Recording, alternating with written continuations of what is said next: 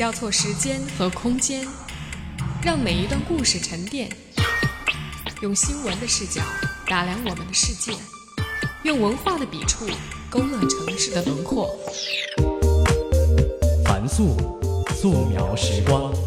打开这本声音杂志，带你走进心灵的后花园。你好，欢迎来到素描时光，我是凡素。一说到法国马赛，你会想到什么呢？是那首著名的追求自由的战歌《马赛曲》，还是那部惊险的复仇小说《基督山恩仇记》，又或者是著名的马赛鱼汤？马赛呢是南法普罗旺斯的首府，但它并不是那种大众想象的普世的调调。比如说，片片紫色的薰衣草田，梵高笔下的黄房子，恬淡悠然的慢生活，这都不能代表马赛。如果非要给马赛选择一个背景颜色，可能还是最具法兰西属性的蓝白红。古老的港口紧邻着地中海，一年大约有三百天日照时间。海风和骄阳造就了马赛的精神气质，粗糙又热烈，和巴黎的精致优雅完全相反。好，今天的素描时光，让我们继续在文字和音乐中穿行世界。这一站呢，我们要跟随穿越的记者李乃清去往法国马赛。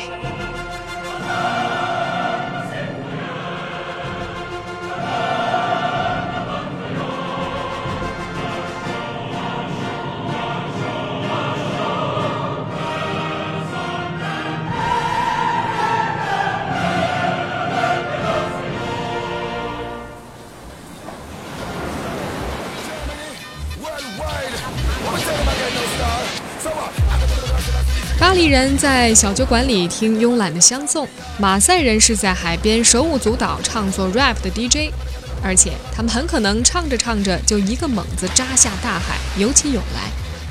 在马赛，从老港去往肯尼迪海滨大道的公交车上，经常出现身穿比基尼就大咧咧上车的姑娘。你不必惊讶，往下随着一站一站停靠，加入的人只会越来越多。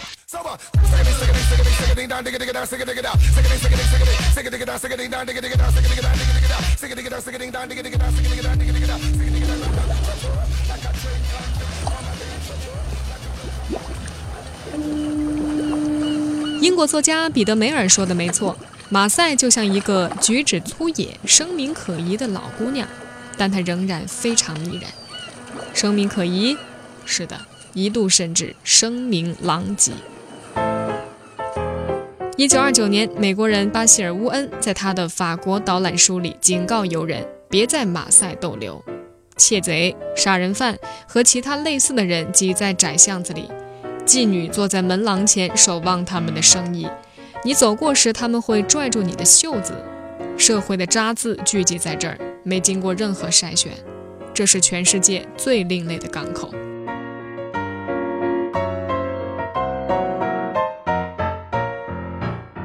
说起马赛呢，人们经常会插播一条国际旧闻：一九三四年，南斯拉夫王国亚历山大一世抵达马赛之后被暗杀。刺杀者宣称，他因为亚历山大拒绝承认克罗地亚是独立国家而愤怒。暴力、复仇、革命，这些加红加粗的字眼似乎特别适合马赛。难怪大仲马会把基督山伯爵的传奇放在这座血腥城市。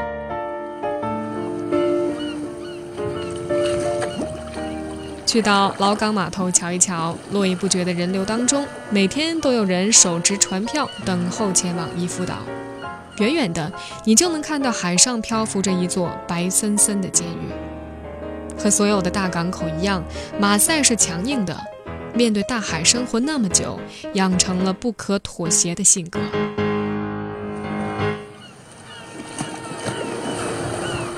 从1720年的瘟疫到1940年的侵略，人类的愚蠢和上帝的愤怒带来的灾难，曾让马赛尸横遍野，满目疮痍。这座城池苍白地蹒跚前行，然后便再次站直了身子。第二次世界大战期间，聚集在老港的法国军舰拒绝向纳粹德国屈服，全部壮烈刺沉。马赛再次震撼了世界。这座城市天生具有浴火重生的力量永远没有什么能把它淘汰出局。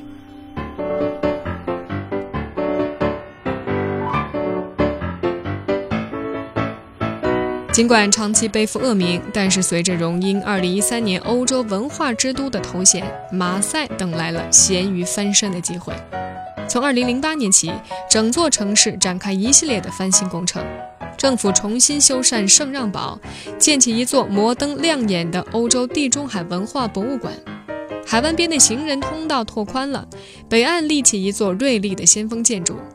二十五层楼高的 CMA 大厦是炙手可热的建筑师扎拉哈迪德的手笔。码头小广场上，诺曼福斯特设计的镜面凉棚成为崭新的、更利于公众社交的场所。八根细柱子支起闪闪发光的钢板，不仅用来遮风避雨，还能倒映出底下的往来行人。老港一下子变得清新起来。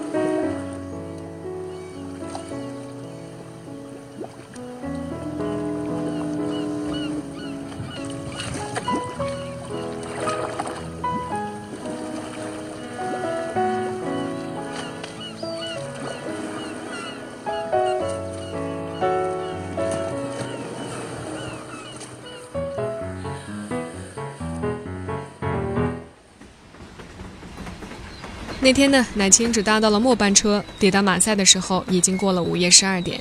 推着行李箱走出站台，随着人流走出亮堂的圣加尔勒火车站，只见海鸥在夜空盘旋，叫声像哭泣，又有一些似笑非笑的嘲讽的味道。黑夜里出现一只黑面孔，问道：“您去哪儿？”乍一看，李乃清说：“还真有点像电影《Taxi》男主角的气质。”不知道是不是受到旅客背诵的启发，出租车司机的左耳边也剃了两道发纹。招呼一打完，乃青说他试图用英文跟他交流，对方他立即伸出三根指头说英语。正当乃青以为是 OK 的意思，他转了转拇指、食指那个圈，摆出了一个零的形状，意思是你最好明白，马赛人的英语水平都是零。街上霓虹闪烁，窗外浮动着茴香酒的气味，耳畔传来法式的 hip hop。出租车司机驾车一路速度与激情啊！没多久呢，就在一个路口把奶青给放下了。他指指对面的一条小街说：“就是这儿了。”奶青下榻的旅馆位于博沃街。这条路呢，以1782年时任普罗旺斯州长的一位亲王命名。美丽美1839年登船前往科西嘉岛前经过这里。还把它写进了《高隆巴》的开篇。他这样写道：“一八一几年十月初旬，英国军队里的杰出军官、爱尔兰籍的上校托马斯·内维尔爵士从意大利旅游归来，带着女儿到达马赛，住进了博沃旅馆。在今天看来，博沃街狭窄而拥堵，但是在一七八五年，这是一条宽阔大道，也是马赛第一条带有人行道的大路。”两旁风景优美，穿过几个路口就是著名的歌剧院。一八零五年，大文豪斯汤达就在这一带活动，当时正疯狂爱恋着歌剧院的一名女伶。一八三九年，这里迎来乔治桑和他的爱人肖邦。乔治桑憎恨这座城市，因为马赛人坚决反对他和肖邦未婚同居，而且还带着两个孩子。但是乔治桑不得不忍受着，因为肖邦病重，而当地一位高傲的肺病专家对作家和音乐家颇为的关怀。尽管没能帮助乔治桑久留马赛，但是肖邦获得了在山顶圣母院举办一场管风琴音乐会的机会。沿着博沃街向北走几步，有一个查尔斯戴高乐广场。显然，马赛人对这个大人物没什么感情。当你和出租车司机说起来的时候，他会嘲讽似的来一句：“是戴高乐将军广场吧？”这个貌不惊人的小广场，在过去的岁月里历经沉浮，如同人生。著名的马赛起义之后，路易十四下令在海港入口处兴建炮台，一时间，老港成了一个臭名昭著的兵工厂和舰队的盘踞地。这个小广场从1784年兵器库被拆之后就一直在那儿。最开始取名杜尔广场，后来更名为内克尔，是法国政治家的名字。18世纪末法国大革命期间，小广场上搬来一个利用率极高的断头台，当时称为自由台，因此这里改名为自由广场。复辟之后，理所当然变成帝国。后来又再变成皇家。一八六零年，巨大的交易所大楼建成，马赛人不情不愿地改称它为交易所广场。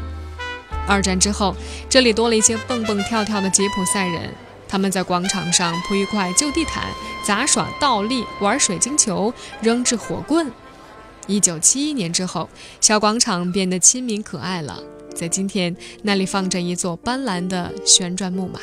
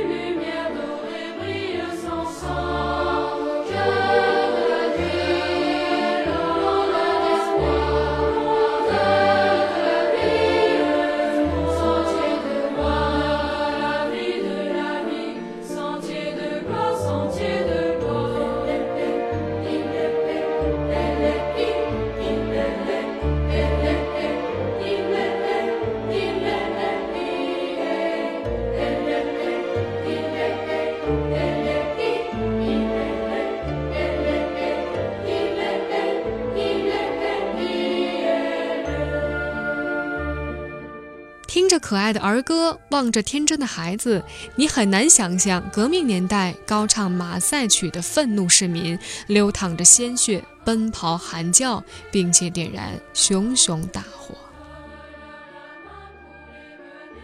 那么，革命年代这里到底发生了什么？马赛曲又是如何诞生的？素描时光稍后继续为你讲述。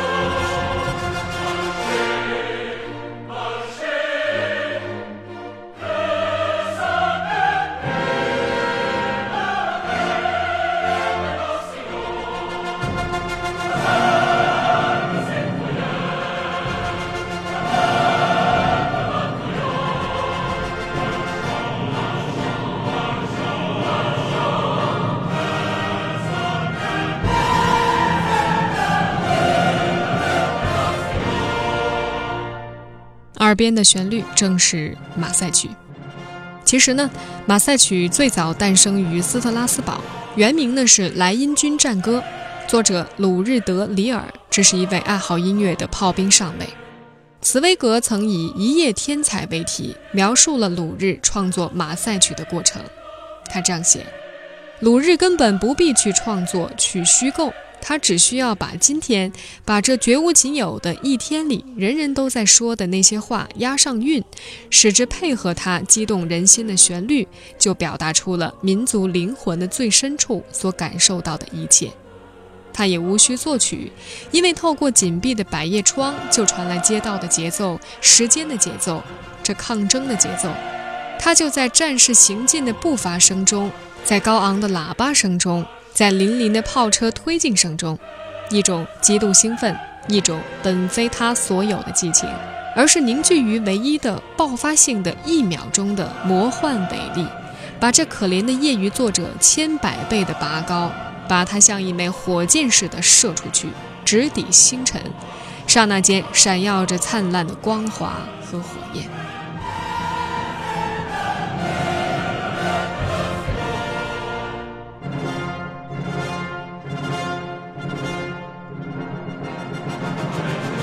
当时法国正同奥地利交战，乐队指挥称赞莱茵军战歌具有大炮一样的威力。法国士兵在战歌鼓舞之下十分的英勇。法国大革命时期，五百一十六名战士组成马赛义勇军，一路高唱着这首令人热血沸腾的战歌。抵达巴黎之后，歌曲迅速传遍街巷，所以人们就叫它马赛曲。来自法国各地的义勇军不断地涌入巴黎，保卫自由的力量在马赛曲的歌声中迅猛增长。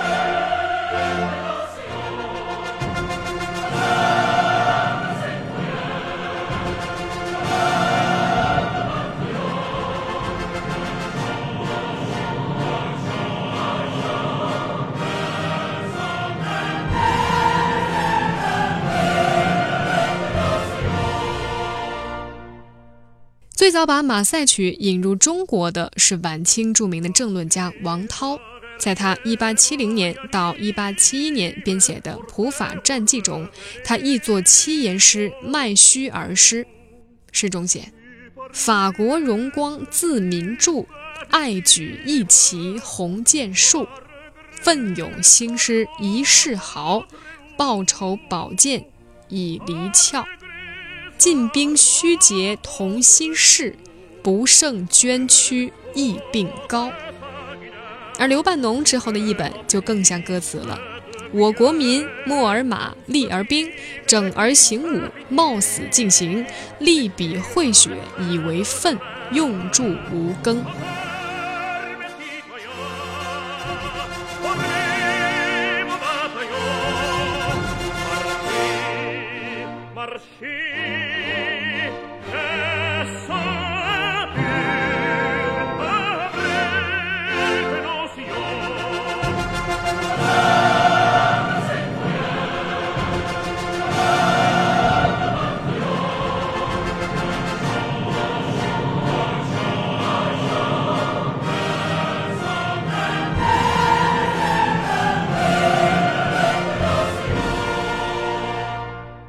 相比于歌词呢，马赛曲的旋律很早就在中国流传。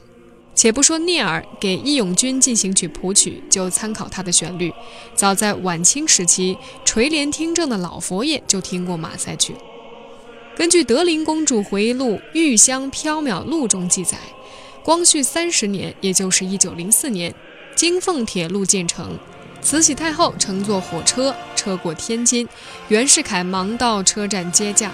为烘托气氛，军乐队奏起马赛曲。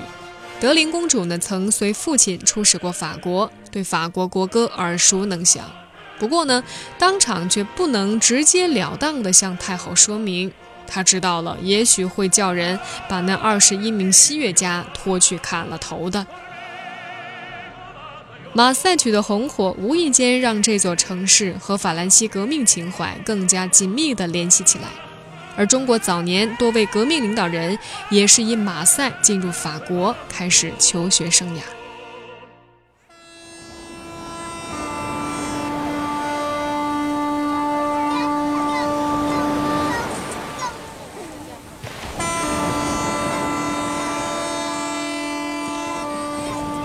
一九二零年九月十一号，邓小平等人乘坐法国游轮“昂特莱蓬号”从上海出发。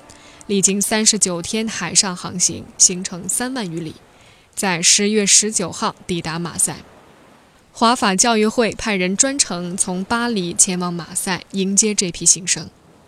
小马赛人报二十号报道，一百名中国青年人到达马赛，他们的年龄在十五到二十五岁之间，穿着西式和美式服装，戴着宽边帽，身着尖皮鞋，显得彬彬有礼和温文尔雅。华法教育会学生处的处长刘先生给他们致了欢迎词。这些年轻人经过长途跋涉来到欧洲，特别是来到法国，心情是非常高兴的，其喜悦之情溢于言表。十一月七号，羞涩的二十二岁青年周恩来乘坐波尔多斯号也踏上了这片土地。此前，当觉悟社舍友李于儒将赴法国勤工俭学时，周恩来在狱中写了首长诗以示勉励：“扯开自由旗，唱起独立歌，争女权，求平等，来到社会试验，推翻旧伦理。”信中还说道：“三月后，马赛海岸。”巴黎郊外，我或者能把你看，说明周恩来在狱中已经有留法的意向。波尔多斯号从上海出发，在海上航行五个星期。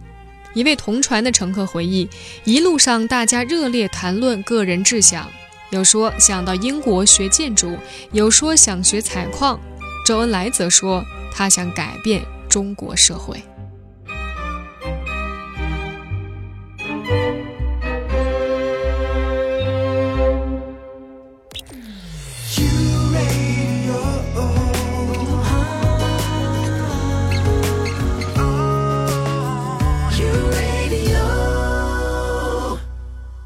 好，这里是素描时光，我是樊素。接下来呢，想给大家介绍法国马赛最为著名的一道菜，叫做马赛鱼汤。李乃清顺着老港向南，穿过一座有美人鱼雕塑的凯旋门式的建筑，一家面海而建的餐馆映入眼帘。墙上有官方认可的配料表——马赛鱼汤宪章。在遍及马赛的中等酒店大门外，你都可以看到这种宪章的展示。在法语“鱼汤”这个词里面，本身就已经包括了掌控这道菜火候的原则，就是先大火煮沸，然后呢火关小。和我们的假想不同，烹煮的时间呢并不长，大约是一刻多钟。随后呢加以藏红花粉和大蒜等调料，用小火再慢慢的煲出来。喝下热气腾腾、味道浓郁的马赛鱼汤，不仅胃里充满了暖意。连精神也会抖擞起来。听当地人说呢，这道明星菜的发现纯属偶然。当地一位孤苦的法国老妇人，把渔民施舍的杂鱼和出远门的儿子寄来的东方香料混在一起，胡乱地烹制了一碗杂鱼汤。没想到现在的人们忆苦思甜，重新发掘出来吃新鲜。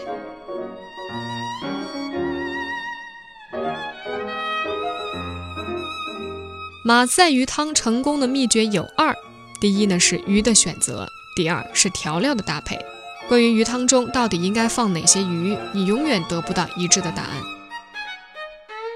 鱿鱼呢，它体扁口大，头部有很多的棘状凸起，有一张令人恐怖的，也许只有它的妈妈才会喜欢的丑恶面孔。但是在烹调中还必须保留这张丑恶面孔，并且还要把它端到餐桌上。胸部略平、腹部隆起的银灰色的房鱼和鳗鱼，通常也被列入选择的范围。可以确定的是，传统鱼汤里没有贝类，尤其是淡菜绝对不能出现。但是螃蟹和龙虾又并不绝对禁止。配料呢，通常是葱头、番茄、藏红花、百里香、大蒜。最后呢，也可以选择用西班牙辣椒酱上色，来增加它的辛辣味儿。喝的时候呢，汤和鱼肉分开盛放，汤呢要辅以薄的烤面包片，鱼呢要佐以那种铁锈色的酱料。调料一端上来，香料和海味的辛辣扑面而来。用彼得梅尔的说法是。这个程序复杂、历史漫长的美食结果，以及这种敢吃大蒜的英雄举动，无疑是不同凡响，甚至是被认为敢于同整个社会叫板的。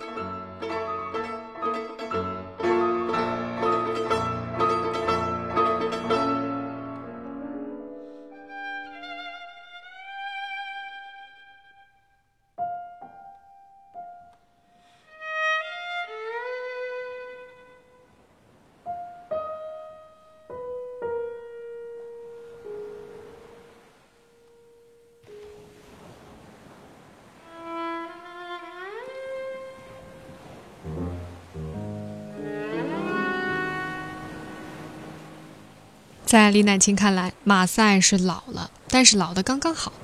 城里有很多漂亮的白房子，比如说建在山坡上的龙上宫，一看呢就是拿破仑三世审美情趣的产物。宫殿外墙上有很多的喷水口，水柱落在无数的盆钵当中，流向这座饥渴的城池。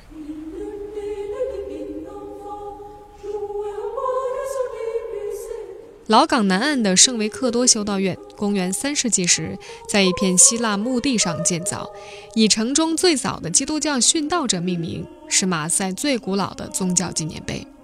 冷凝典雅的长方形建筑，由厚重的中世纪古墙围起。十四世纪罗马教皇乌尔班五世统治期间得以加固。法国大革命中，这座堡垒般的修道院躲过了被摧残的劫难，因为它结构牢固。这里曾被用作监狱。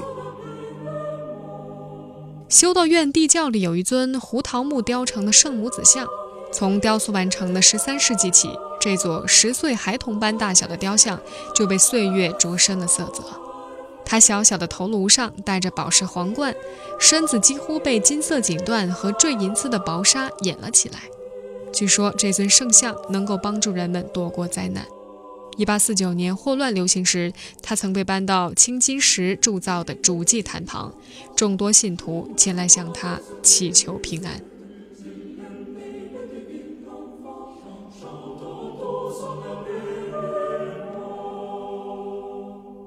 正厅里烛光点点，一年四季有人来祈福，也有人慕名来拜谒圣骨。这里藏有公元五世纪时留下的石棺和圣物，其中包括修道院奠基人约翰·凯西恩的遗骸。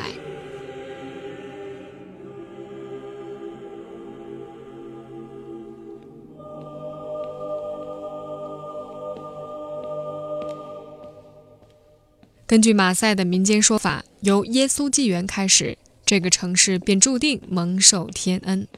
传说耶稣复活升天后不久，命门徒离开圣地，向天下传福音。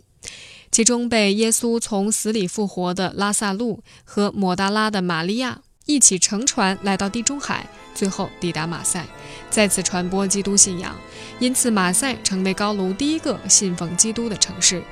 也正是从这座圣维克多修道院出发，整个普罗旺斯地区开始了基督化的进程。在圣维克多修道院后山山顶上，坐落着鼎鼎大名的守护圣母堂。在马赛的任何角落，你都能看见山顶那座高高在上、金光璀璨的圣母子雕像。一二一四年，修道院院长允许一位隐居后山的彼得神父在守护山山顶盖一座小教堂。多年来，这里一直是马赛信徒的朝拜地。山顶还建有瞭望塔。一五二四年，为了增强马赛的防御，法国国王弗朗索瓦一世下令在山上建一座堡垒。一五四四年，这座教堂被封为圣地，得以翻新和扩建。如今呢，从保存下来的吊桥堡垒门上，还能看到弗朗索瓦一世的盾形徽章、三朵百合和一头火兽。一九三一年六月二十一号，守护圣母堂在三十万民众面前举行了迎接圣母子金像的盛大仪式。雕像经电镀而成，高九点七米，重四千五百公斤。一九六三年重新贴金时，共用了两万九千四百片金箔。从守护山拾级而上。吊桥、梭形堡、斑驳粗糙的灰白外墙，依稀留有战争年代的历史遗迹。一九四四年八月，法国第三非洲师解放这里之前，教堂曾被德国人严密地控制着。但在这些新伤下面，还掩盖着几百年来革命暴动、监禁背叛的幽魂，他们依然让人不寒而栗。抵达守护山顶，攀上几百级台阶。从东边进入教堂正门，底层是低矮素朴的地下室，象征着圣母卑微谦逊的俗世生活。上层大堂明亮的好像刀锋一般，金光闪烁，令人目眩。一年当中浮现出圣母蒙神感召的景象。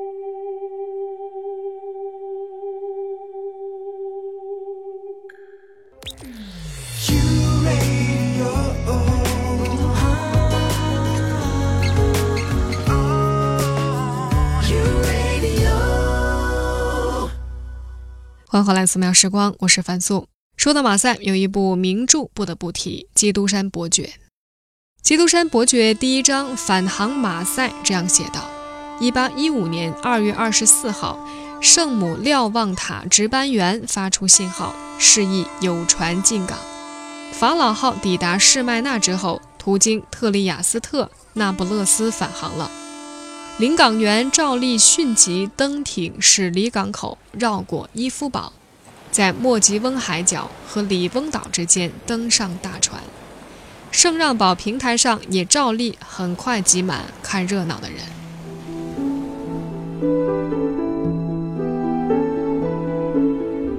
白色是最伟大的颜色，也可能是最残酷的。圣洁的教堂，阴森的监狱。那些白房子背后的善与恶，都已经成为这座城市灵魂上的累积。站在守护山顶，向西南方远眺，海上有几座荒凉光秃的小岛，其中一个岛上伫立着一座坟墓式的白色城堡，那就是书中所写的伊夫堡，大仲马安置笔下高贵灵魂的所在。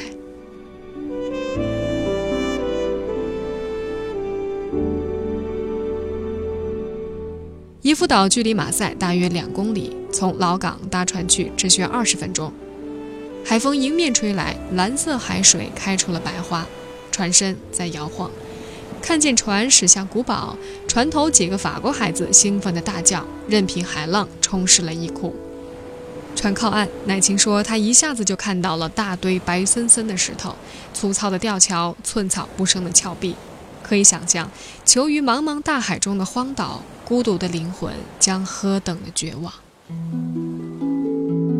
这座石灰岩小岛面积大约三公顷，伊夫堡整体是一个边长二十八公尺的方形建筑，城墙上建有三个开着宽大射击孔的圆形柱塔楼，三个塔楼以一个非常宽阔的平台连通，以此围成一个窄而深的中庭，下面就是一间又一间的囚室。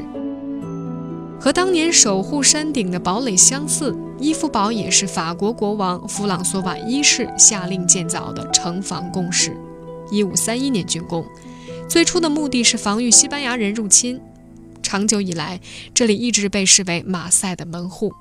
不过呢，马赛市民对这座堡垒不以为然，戏称它是讨人厌的邻居。马赛在一四八一年被法国兼并之后，一直都保有独立执行城防的特权。当两百名士兵带着二十二门火炮进驻该岛时，马赛市民怨声载道。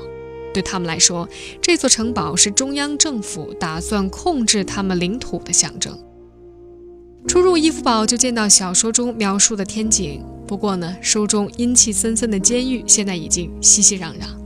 到处展出的都是大仲马和基督山伯爵的故事。本想来这座小岛感受一下主人公的孤独和恐惧，无奈还是闯进了一个过度开发的景点。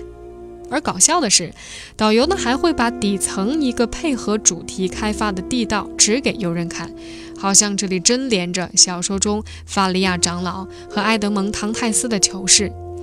不少游客呢，信以为真的在这个连接三十四号和二十七号囚犯的地洞边窥探叫嚷。但是，这里并不缺乏真正的囚犯。十六世纪后，伊夫堡被用作国家监狱，城堡位处的地理闲适以及它的建筑结构，让它成为理想的囚禁地。在这个易守难攻的岛上，越狱简直比登天还难。据传，这里关押的第一名囚徒是一五八零年反对君主政体的安塞米骑士，最后被勒死在囚牢之内。不幸的尼奥泽勒因为没有在国王面前摘下帽子，在这个小岛上被孤独地监禁了六年。传说中，路易十四的孪生兄弟铁面人也曾囚禁在此地。除了王权的挑战者，在允许新教徒传教的南特赦令被废黜之后，两百年间，这里还先后囚禁过三千五百多名的新教徒。一些贵族子弟由于密封诏书被关押在此，那是一种带有国王印玺的密封信件，内容是不需要审判的监禁或者流放诏令。一个典型例子是18世纪因为鼓吹革命而被判刑的法国政治家科姆特德米拉波。1774年，在他的父亲要求之下被监禁于此。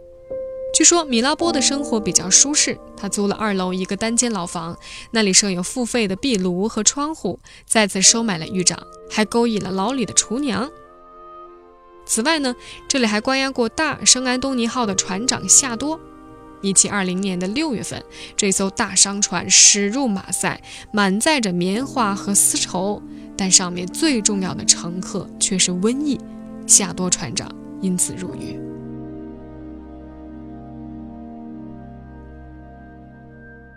乃清他走进古堡，看到一间一间的囚室，看到一个一个的人名，钻进底层囚室，那里既没有窗户，也没有厕所。听到外面的浪涛声，就想到但丁的诗句：“你们进来的人，丢开一切的希望吧。”那是写在地狱入口的大门上的。掉头四顾，在宫廷古老的院门上，“人民至上楼”几个字依稀可辨。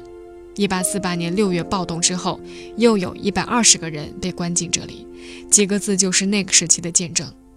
巴黎公社时期，革命失败之后，当初的起义领导人加斯通·克兰米埃被流放到此，并在一八七一年被枪决。走出古堡，登上西北侧二十二米高的塔楼，可俯瞰岛外浩渺的大海。几声尖叫，一群海鸥从藏身的岩石中飞了出来。大风充满四面八方，在岩石和阳光之间瀑布般跳荡着。李乃清说：“他觉得自己像桅杆在风中咔咔作响，让岛上犯人们稍感慰藉的，或许是这洁净的海洋空气，而令他们恐惧和苦楚的，则是笼罩在马赛的视线之内。”这一幅渴望自由的如画景致，却以茫茫海水为隔。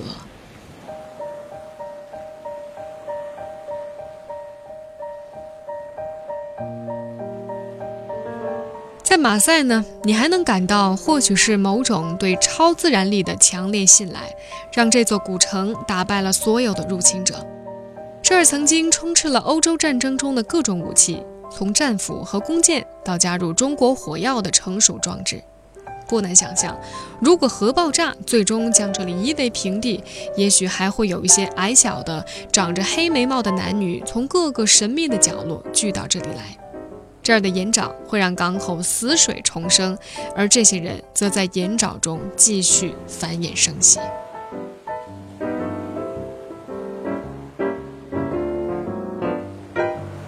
和地中海的其他港口相比，马赛最具有异域风情。多年以来，这里是外国人进入法国的门户，甚至连建成童话也和移民和异族通婚有关。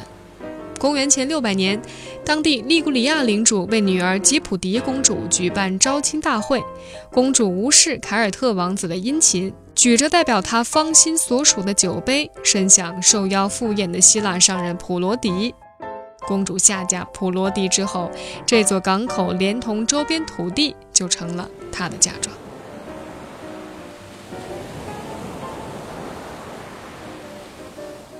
古老的港口因海而生，因海而盛。两千六百多年以来，以海纳百川的气度接纳了八方来客。历史如走马灯般纷乱，而在今天，城里流淌着混杂的血液。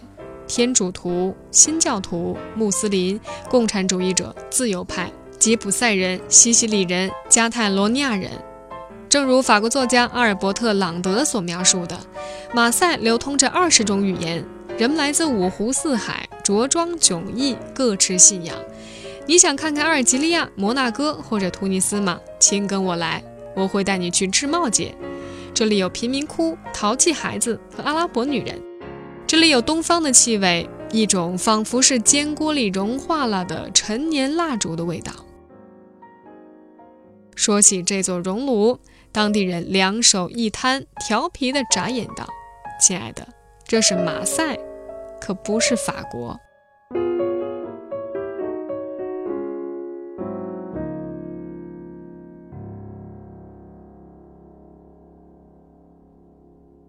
好，感谢你收听本期的素描时光，文字出自于《穿越》杂志的记者李乃清，声音设计由本人完成。如果你对节目有任何的想法，可以在微博、微信上找到我，微博是凤凰 U Radio 中横线凡素，微信是伊娃那凡 I V A N A F A N，我们下期再见。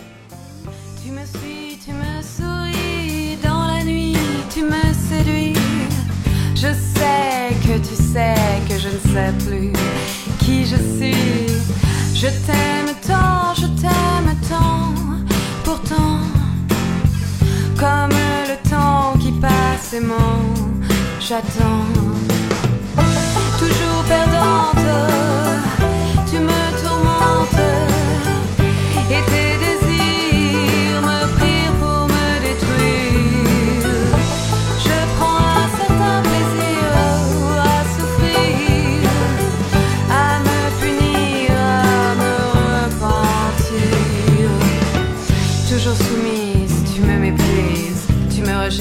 my